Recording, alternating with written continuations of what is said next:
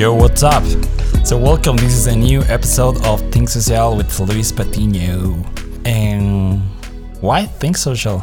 Well, Think Social is my agency. I'm a founder and marketing director of Think Social. We're a digital marketing agency and we help other businesses get new leads and clients with social media and paid advertising. So, if you're familiar with this world of digital marketing, and this is a podcast where we share strategies, we share what's working for others and what's not working in the digital marketing space. And today we have a very special video marketing episode. This is a episode based on video marketing for e-commerce businesses. I have a pretty special guest today.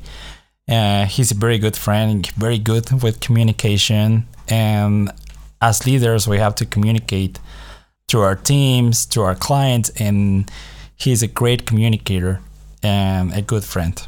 So, uh, if you're interested in e commerce, digital marketing, and making money online, this is the podcast for you, man. Subscribe, share with a friend if you're in the digital marketing space. And I'm going to introduce you our guest for today. Okay, let's start with the, with our guest. We have Antonio Bocanfuso. I'm from South America, so I don't know how how to pronounce Bocanfuso, but if it's okay, mm, let's let's keep rolling. So, Antonio is the owner of Husky Media, and Husky Media is a digital marketing agency based in Canada, and they transform e-commerce businesses with video advertising or video marketing or like Antonio likes to call it content. They work with Dan Henry, Radio Shack, Pier One, Polysleep, What Do You Mean, and plenty of different other brands. In this podcast, we talk about what is influencer marketing and how does it work. We talk about video marketing and how to use it on advertising. He also shared with us the five pillars of content and how to use it in business. So it's pretty interesting how he explained this because he went to to the, to art school and he explained he he told me that he doesn't have any script for video advertising. Instead, he have these five pillars. And stick around because we're talking about those five, five pillars. And keep to the end of this podcast. Stick around because at the end of this podcast, we talk about how to manage bad clients. Yes, we know they come, and this is the most uh, the frequent asked question on Facebook groups. How do we manage bad clients? This is the insights for this podcast. Share it with a friend if you're a new. Subscribe, follow, and okay. So let's roll. Okay, so I have Antonio in the podcast. He's an, a digital marketing agency owner. He's also a good friend and a great guy. So, yeah, uh, Antonio, tell us about you and about your story. Thank you, uh, Luis, for having me on. Um, thank you for everyone watching. So, I've been running my agency for the last four years. Um, I've had the privilege of working with some of the great marketers in our time, namely like Becker, Tai Lopez, a few others, and some really remarkable brands as well, as well as other agencies entirely on content in the video side. So everything from ads, organic posts, internal training, educational videos, everything in regards to content, uh, people come to us basically.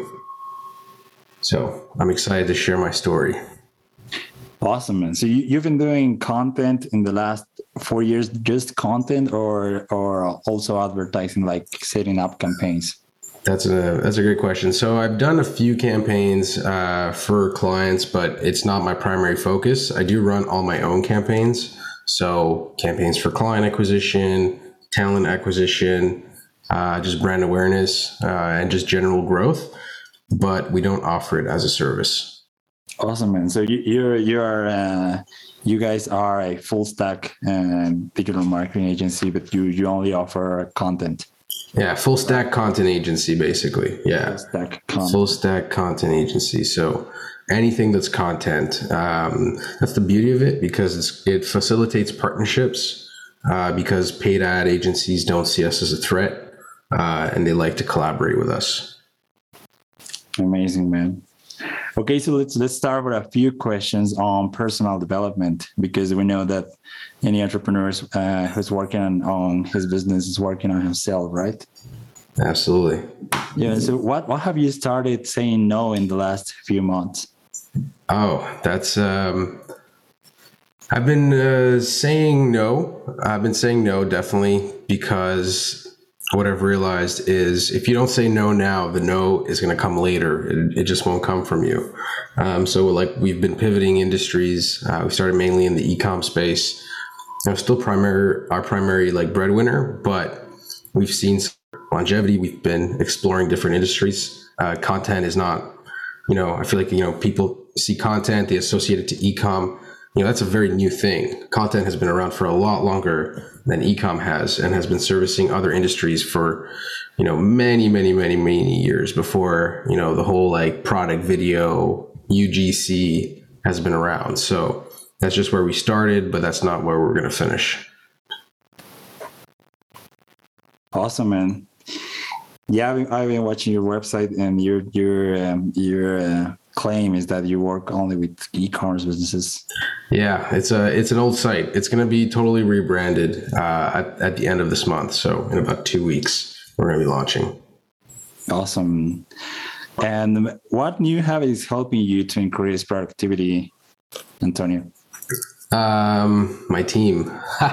Believe it or not, I'm not the typical entrepreneur that gets up at five in the morning and like does does runs I have like a lot of bad habits. But there's one thing that I understood early on in this game is that uh, life and business is all about people, uh, empowering people to do the most, um, and communicating that vision. So my superpower is that I'm a great uh, leader. I lead by example in terms of work ethic um, and what I expect from the company. Also, my vision. People trust me. I've always acted with integrity um, and people like and respect that. So I've always I've always honored my promises, both to my clients and to my staff, and that's built a very important culture in my agency. So even if there's a day where I'm underperforming, there's always a few people in the agencies that are that is excelling. So that keeps that keeps productivity up. Awesome, man. So people first. People first, always.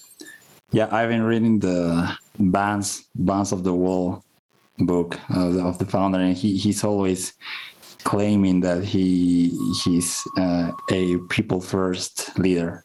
All the time, all the time. And uh, recently, I've discovered it that these are also the type of clients that I want. You know, p- clients that put the person first, the people first, their own clients, their staff, their vendors. Um, you know, we worked with a lot of clients that didn't appreciate people they were worked with, uh, acted, said and did things that were different. Um, people that were in it for the wrong reasons. And uh, not only is it not a long term play, it's not fun if you don't work with people that are aligned with your own core values. So, um, you know, when I'm out in the field at a conference, meeting people, even if I know nothing of the industry, I don't try to pretend that I'm an expert. I operate on the values and find people that have those same values and that align. And usually the rest follows. Awesome, man. Yeah, that, that that's really inspiring.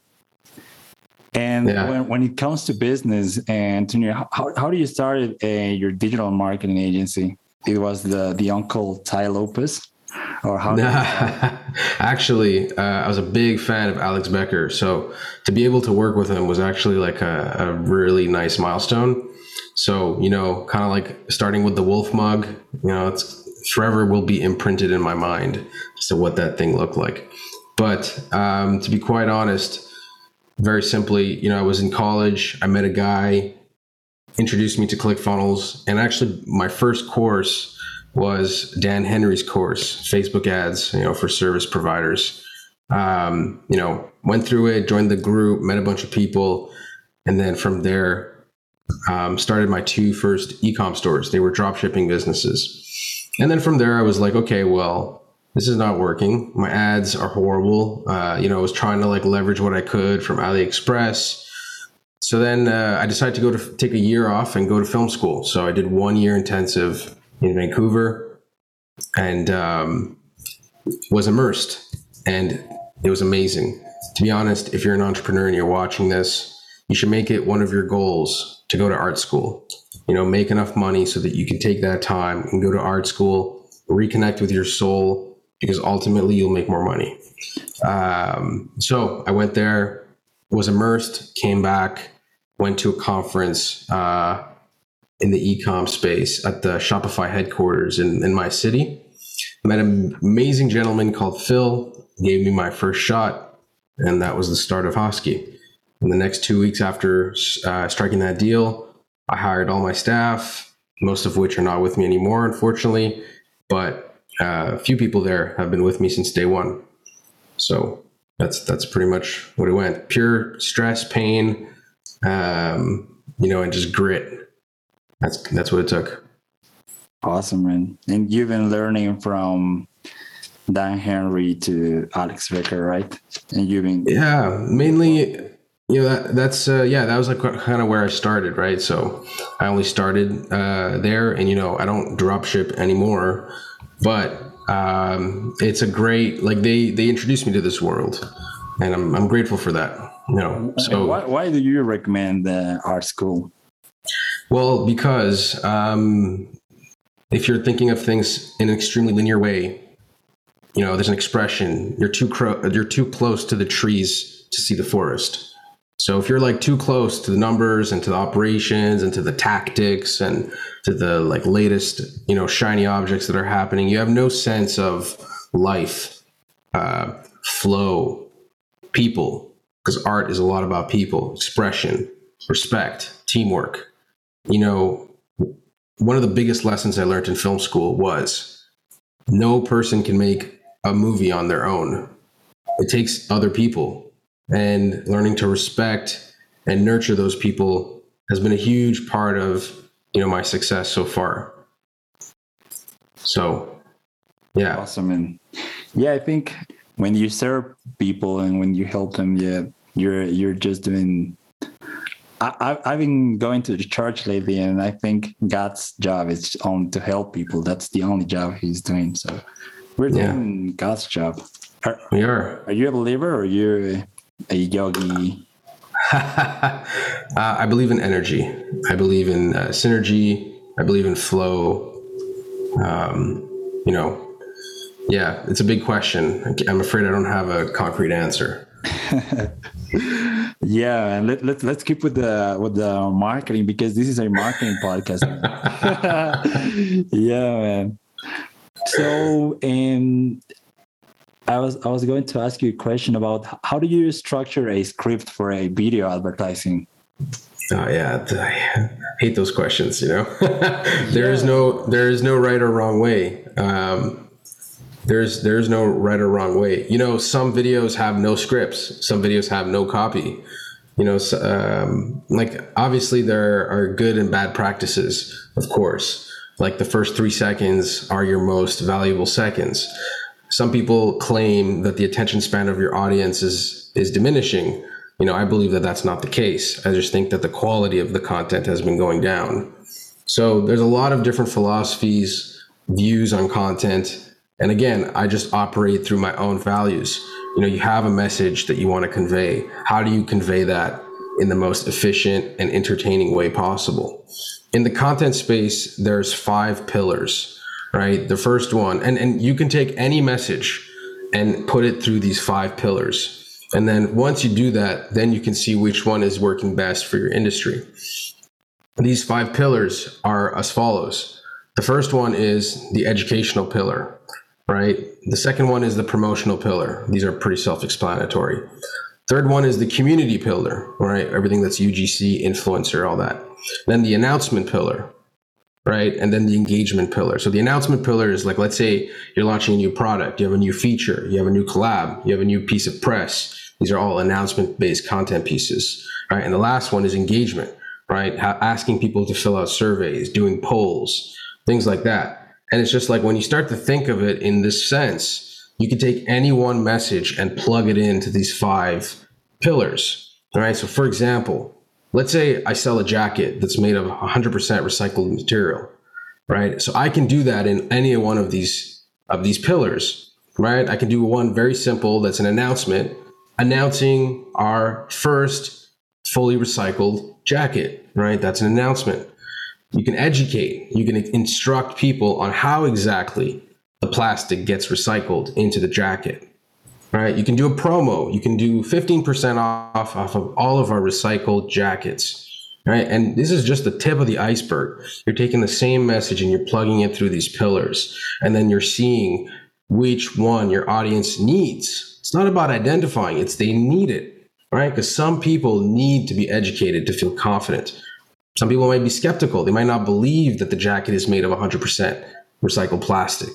Right? This is why you need to educate them. This is why a promo angle will not be the best angle, right? An educational angle will be better. So there is no proper, oh, problem solution, social proof. I think that's just like, you know, excuse my French, but it's just a thing of the past. And just like, uh, yeah, I, I, I don't think it was ever right uh, to, to really do that. And with the kind of like the iOS issues, the tracking issues, the increase in advertising costs, like building a community and perfecting your message is at the forefront of our strategy. So that's what I think about that. Awesome, man. So did, did you came up with these five pillars or you, you've been studying other people? I can't, uh, so I can't say that this is like my own original structure. I think that this is just something that has been as old as time, right? Just through storytelling and our own communication. There is no one that I study under. I study under my customers. They are the ones that teach me day in and day out. These are the people that are providing me with actual data. You know, I don't take anyone's word for anything. You know, they need to have had the experience. So a lot of my cu- customers are like 5, 10, 20, 30, 50x bigger than me. So they provide an amazing platform and insights into what's working, what's not for them. Right. So that's these are these are my mentors, these are my teachers, and these are who I serve and they provide me so much value and they pay me. Right. So it's like the best of both worlds. So if you have that mindset shift, um, you know, this is for me has been they have been my best teachers, my customers. Awesome, man. So you also been building this community with your customers and and yeah when i posted a, a when I when I announced this podcast, a lot of there was a lot of hype on Facebook, right? Yeah. Why, yeah. why do you think? How did how did you build this hype, Antonio? Because yeah, I think it's your results speak louder than your your words, right?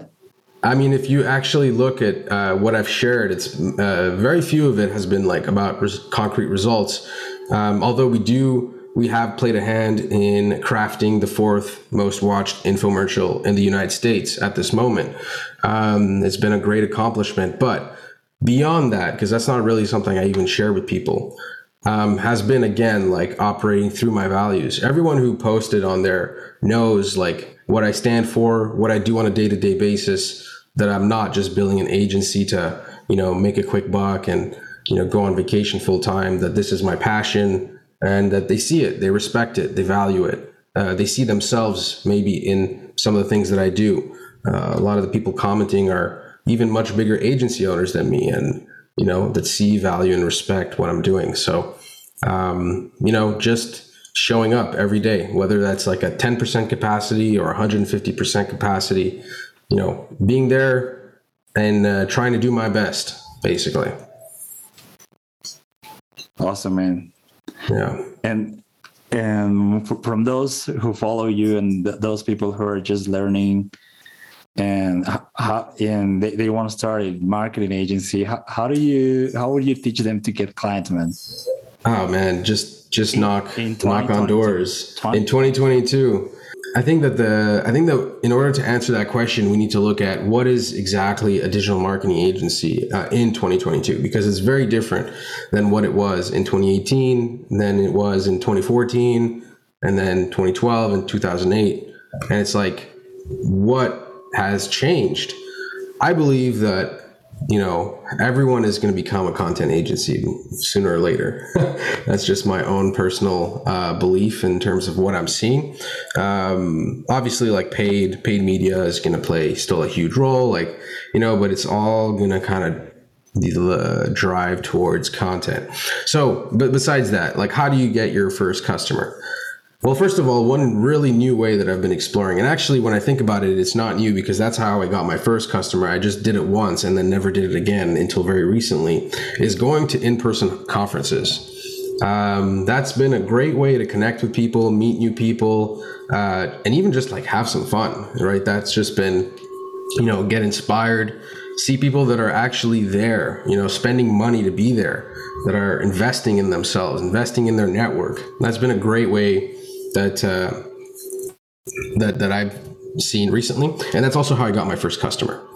The second one, obviously, is like Facebook doing outreach, and when I say outreach, I don't mean sending a templated message. I mean, you know, get up at six in the morning and do like five hours of outreach every day. That's actually how I built my following. So I did that for four months, um, two years ago in the summer. I would get up at six in the morning, do a short workout, sit in front of my computer and do that for like five, six hours a day.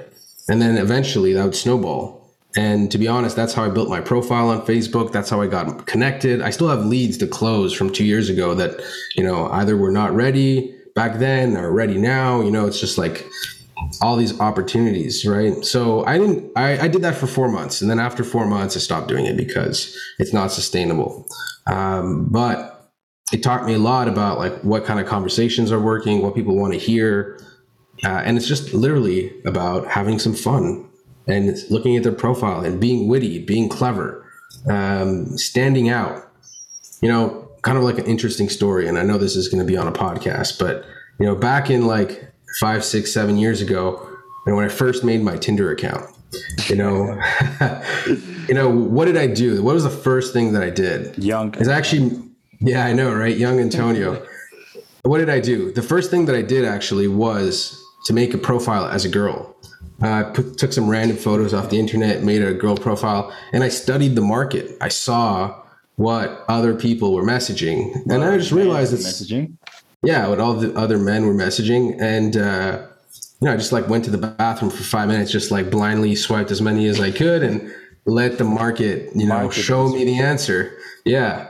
Um, and quite frankly, it was just like, oh, this is so easy to stand out because everyone's just doing the same thing. And it's just the same thing with Facebook. Like people are sending the same templated messages. That's like literally, if you just put a little bit of thought into it, you can stand out in such a big way and people will actually appreciate it. And you know, uh, the thing about content is that it's really uh, it's really a great pitch because you don't have to say like, "Hey, do you want more customers?" You just need to show them like, "Hey, look at this dope video I did. What do you think about it?" And people like are no, it's a very low pressure thing to ask people, right? So it's like, "Hey, like, what do you think of this video? Oh, it looks great. You know, I would actually I can actually see myself having a video like that for my own business. Let's talk." And that's usually how the conversations went, you know. So ah, that's you know, I can't say this still works in 2022 you know, we we run off referrals and ads now, which is like kind of where you want to get to. But uh, you know, that's that's how I started. That's how I started. Conferences and Facebook outreach.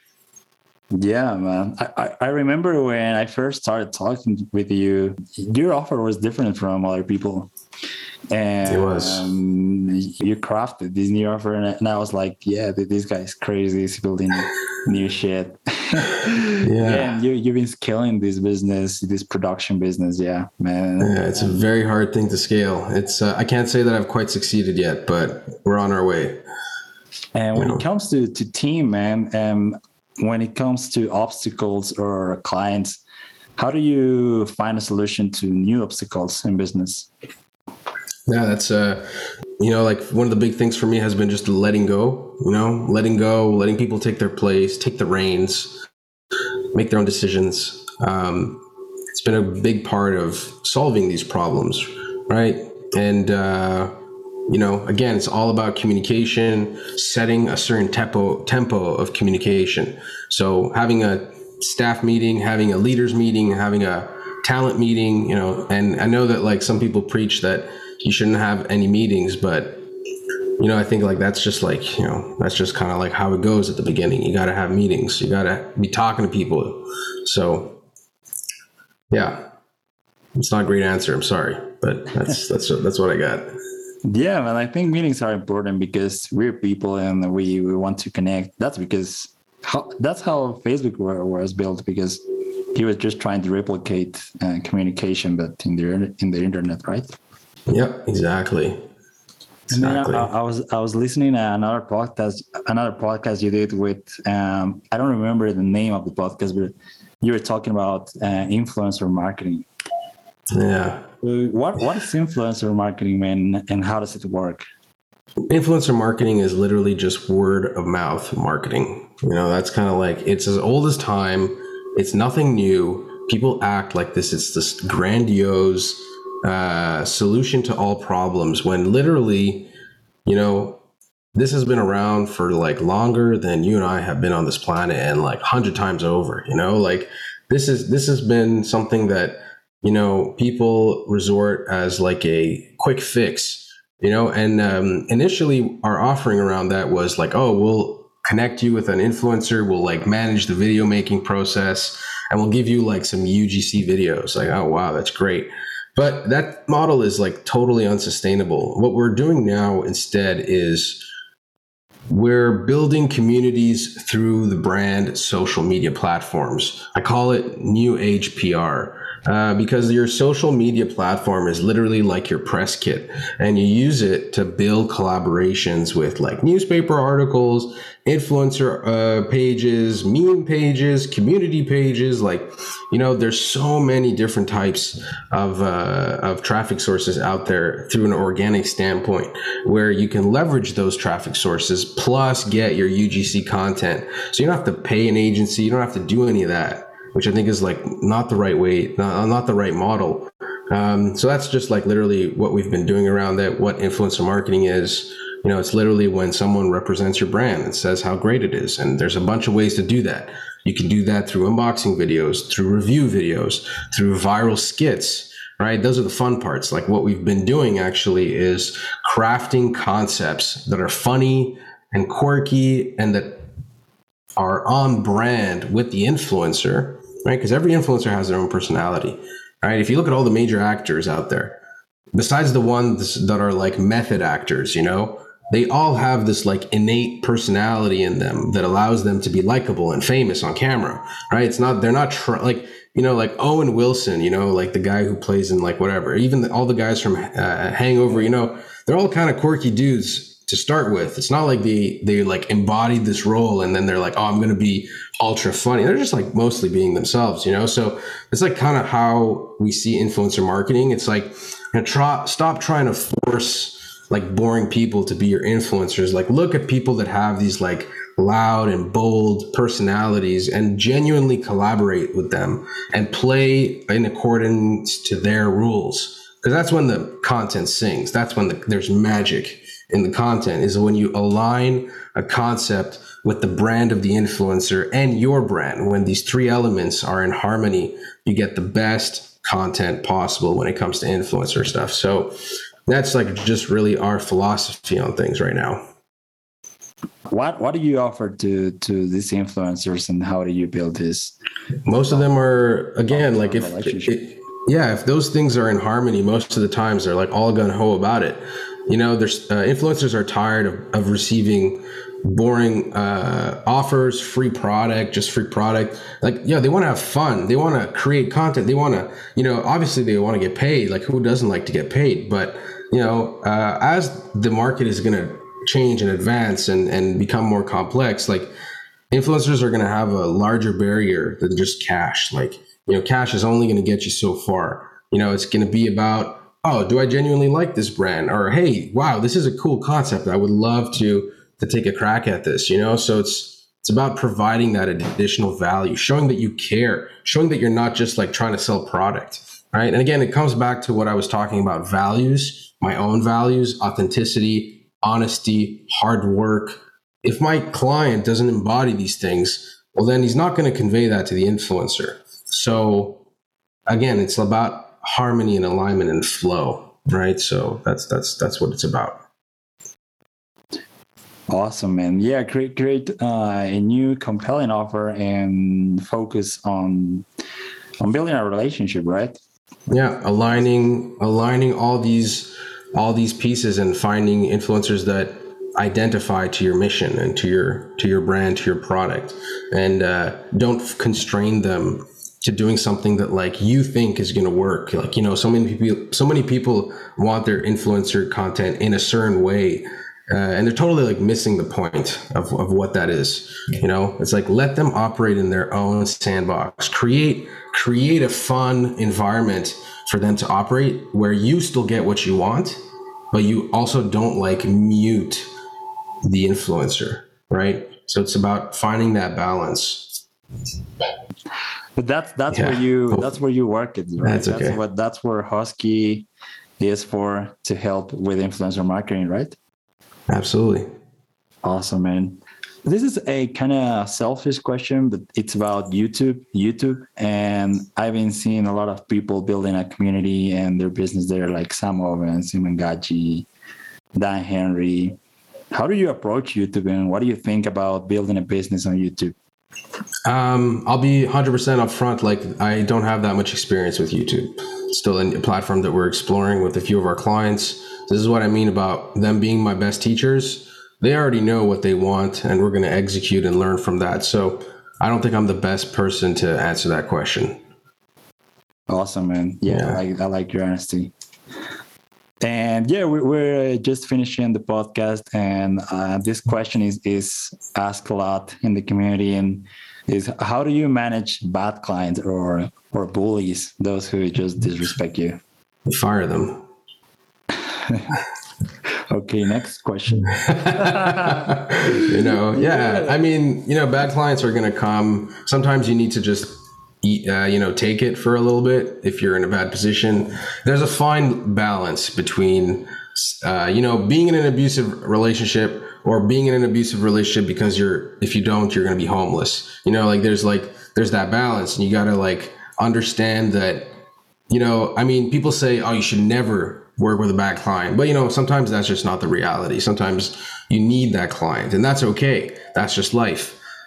So it's about again, just not losing yourself, remembering what your values are, and working towards finding people with those same values as you, and um, and then letting that client go. Right? Don't. Uh, yeah, don't stay with a bad client longer than you have to. Really, that's just like the the answer I would give. Awesome, and yeah, sticking up to your values and find balance, right? Hundred percent. Awesome, man. So this is the last question. It's it's not about business, man. It's it's about uh, just money in general, and yeah, some finances. So, why are you uh, investing in the last uh, twelve months, and it's it's been um, profitable?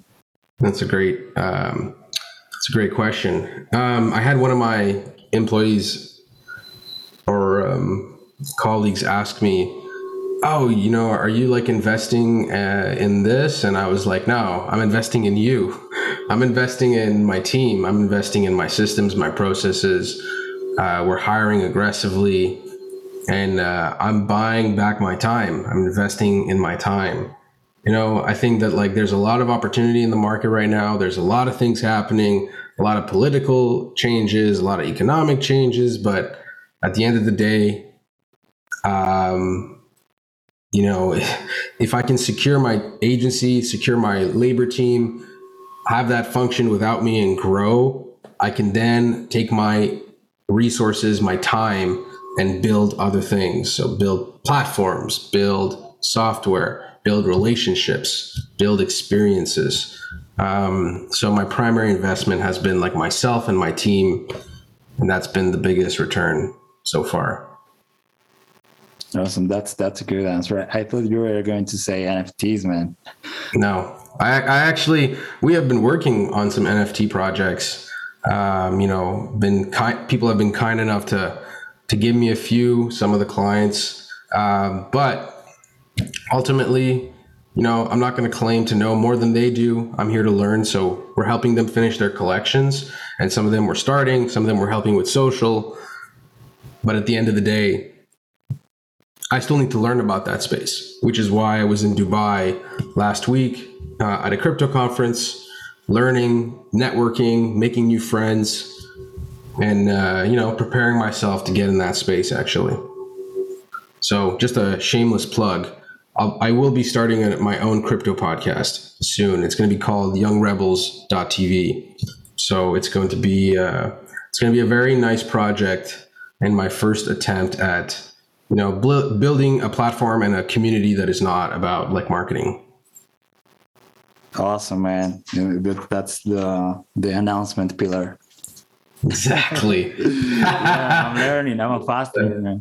that's amazing man. So yeah but that's this is the last question so we, we, we're talking we were talking about investing and yeah get, uh, buying some um yeah investing your money creating wealth but what do you like to spend your money on? Like spend it not not investing it. Yeah not investing just spending. Uh food food is a great one you know a little, little bit of a like a pudgy wudgy type of guy. Hopefully hopefully that'll change soon but i love to i love to eat i love to travel i love to be comfortable. Um you know i drive a i drive like a subaru. I know it's kind of like i know it's not a supercar but like a nice stick shift Subaru is always it's always a nice thing to do. Um, what else? Yeah, I, I love movies. You know, obviously, I'm not a huge movie buff, but going to is always a great experience. Awesome, man. And uh, this this is the uh, a question. Um, when it comes to video ads, do you do you think it comes um, copywriting like hand in hand or yeah what um, yeah what are some three books do you recommend on copywriting or some resources? I uh i don't have the answer for you bro. I, I like i just i just hired a great copywriter you know? I'm actually a horrible copywriter. I'm more of a of a talker you know? So um you know in terms of like copywriting i just believe that I mean, for content, it's different because it's it's copy on screen, right? So I think like there's a lot of different types of copy, right? Caption copy, book copy, like any kind of copy, right? But what we focus on is like copy that you see on screen. So again, it depends on the pillar, and then once you identify the pillar, it pretty much dictates the copy. So yeah, there's no like. Uh, it's important to just find a set of fundamental va- like fundamental things to obey by and then everything flows through that. So yeah i don't have like any specific copywriting books so maybe that's a red flag but I'll, I'll let the audience decide. Yeah man you're good building teams and just yeah. uh, knowing your strengths and weaknesses man. And that's what a great leader does. Awesome exactly. man. So where people can find you if they're looking for someone in the content space who wants to work with you yeah, so on Facebook they can just look look me up, um, you know, or like hosky.ca is a is a great one. Or if you want to follow my own personal shenanigans on Instagram, you can follow me at no ego just business. So it's a great uh, great little handle for myself personally. If you want to see uh, more of my behind the scenes of my life. Awesome, man. Not OnlyFans. yeah, no OnlyFans. Not no yet. OnlyFans. Only feet. Only feet. Only feet. okay, man. So thank you so much for your time. And yeah, man. If, if thanks for having me, Wants a second episode, I'll let you know. Awesome. Thank you, thank You, See ya.